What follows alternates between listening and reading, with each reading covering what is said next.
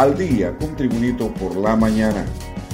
A continuación, la actualidad informativa nacional e internacional este lunes 4 de junio de 2022. Una falla geológica se activó el domingo en la colonia La Esperanza de Tegucigalpa, donde más de 10 casas resultaron con grietas y hundimiento, obligando a la evacuación de las familias de forma inmediata. Personal del Cuerpo de Bomberos, la Secretaría de Gestión de Riesgos y Contingencias COPECO y las Fuerzas Armadas se desplazó al lugar del deslizamiento colindante con el centro comunal de la zona para proceder a evacuar a las familias. En el perímetro de esa zona vulnerable se encuentran unas 50 familias en riesgo, pese a que desde hace más de 20 años solicitan la construcción de un muro de contención, pero no han obtenido respuestas.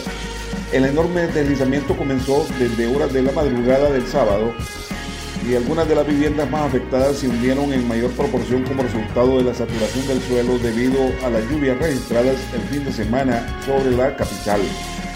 Más noticias con Tribunito por la mañana.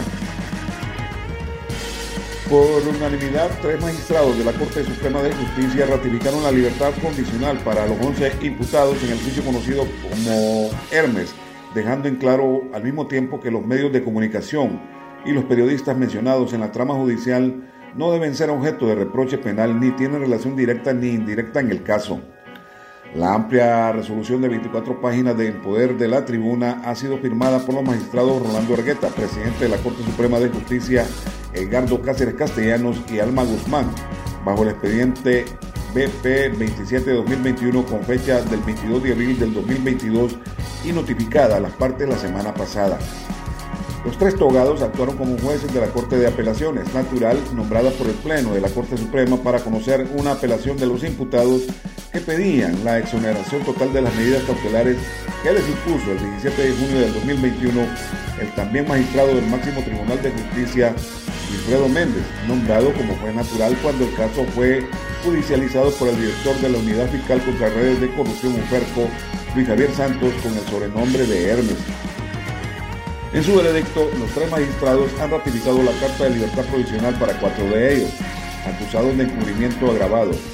Gloria Vargas, Mario Villanueva, Judith Muñoz y José Antonio Galdames. El resto debe seguir defendiéndose en libertad, tres de ellos bajo el cargo de lavado de activos.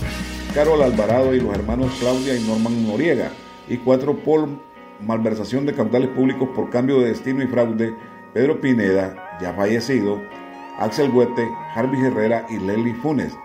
De estos imputados, con excepción de los hermanos Noriega, todos fueron funcionarios públicos de la Casa Presidencial y fueron imputados por los FERCO en el marco de una investigación contra la empresa AID que manejó una partida del gobierno destinada al pago de publicidad entre el 2014 y 2016. Continuamos con el mundo de las noticias con Tribunito por la mañana. La nueva ola de contagios que va incrementando de forma acelerada de los casos de COVID-19 en todo el país se debe a la presencia de la subvariante BA.2 de Omicron, que ya ha sido identificada en laboratorios privados de Tegucigalpa. Los síntomas por esta nueva variante son congestión nasal, dificultad para respirar, fatiga extrema, vómito, diarrea, dolor de cabeza, fiebre baja, dolor en la garganta, tos y dolor muscular. En algunos hospitales ya se ha confirmado el aumento en las hospitalizaciones, mientras que en los centros de estabilización o las atenciones y la positividad han crecido considerablemente. Más noticias en Tribunito por la mañana. Las fuerzas de seguridad de Honduras detuvieron este domingo a tres presuntos traficantes de personas con 19 hondureños que pretendían llegar a un punto fronterizo con Guatemala con intenciones de seguir hasta Estados Unidos, informó una fuente oficial. Los presuntos traficantes, también conocidos como coyotes, fueron detenidos en el municipio de Nueva Arcadia, departamento de Copán, en el occidente de Honduras, cuando trasladaban a 19 hondureños, entre ellos 7 menores de edad, según un informe de la policía hondureña. En la operación participaron agentes de la Dirección Policial de Investigaciones DPI y el Grupo de Operaciones Especiales Tácticas GOAD, añadió la fuente oficial. Más noticias en Tribunito por la mañana. El ministro de Asuntos Exteriores de Honduras, Eduardo Enrique Reina, expresó este lunes su deseo de fortalecer la relación bilateral con Japón durante una visita a Tokio en la que se reunió con su homólogo japonés. La relación con Japón es muy importante para nosotros y esperamos seguir fortaleciéndola, declaró Reina hoy al ministro de Exteriores japonés Yoshimasa Ayachi durante una reunión y comida oficial que duró unos 90 minutos. En el encuentro, Ayachi dijo que Japón proporcionará a Honduras material de emergencia, así como ayuda en la subvención para la construcción de puentes en el país latinoamericano y la recuperación tras la pandemia de la COVID-19.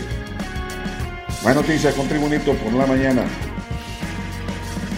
La Secretaría de Gestión de Riesgos y Contingencias COPECO deja en alerta verde por 24 horas los departamentos de Copán, Ocotepeque, Lempira, Intibucá, La Paz y Francisco Morazán a partir de las 12 del mediodía de ayer domingo. Según el Centro de Estudios Atmosféricos, Oceanográficos y Sísmicos Senao de Copeco, la tormenta tropical Bonnie ayer se ubicaba sobre el Océano Pacífico a unos 450 kilómetros al sureste de las costas de Oaxaca, México. El sistema continuará desplazándose hacia el noroeste a unos 27 kilómetros por hora y se pronosticó que seguirá fortaleciéndose sobre el Pacífico durante los próximos días y que podría convertirse en huracán categoría 1 en las próximas horas.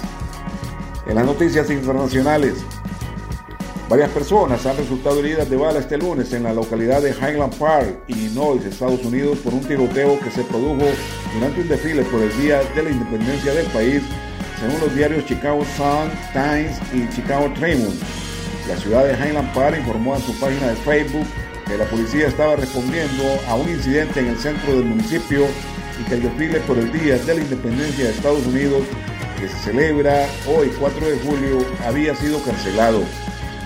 Según los diarios Chicago Tribune y Chicago Sun Times, el gobernador de Illinois, el demócrata Jay Roberts, J.B. Priske estaba en desfile e informó de nueve heridos como resultado del tiroteo.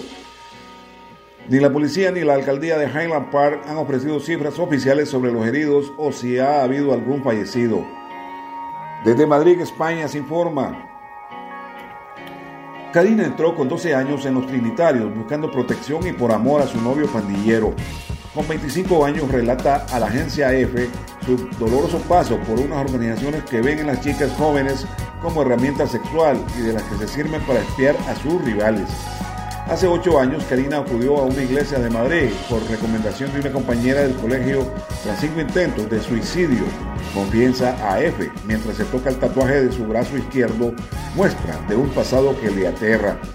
En las pandillas, las chicas son espías y novias, Muchas son obligadas a tener relaciones sexuales con los miembros de las bandas y tienen prohibido hablar con hombres de otras organizaciones, explica Karina.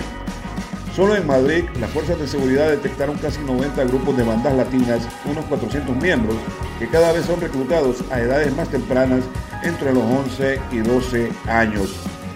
Y en los deportes, el campeonato Penal Serie 2 de Taekwondo se lleva a cabo en el Palacio de los Deportes en Heredia, Costa Rica, con la presencia de 739 atletas de 29 países, entre ellos Estados Unidos, Canadá, México, Guatemala, Nicaragua, El Salvador, Panamá, Perú, Chile, Ecuador, Argentina, Brasil, Uruguay, Aruba, República Dominicana, Cuba, Puerto Rico y Honduras.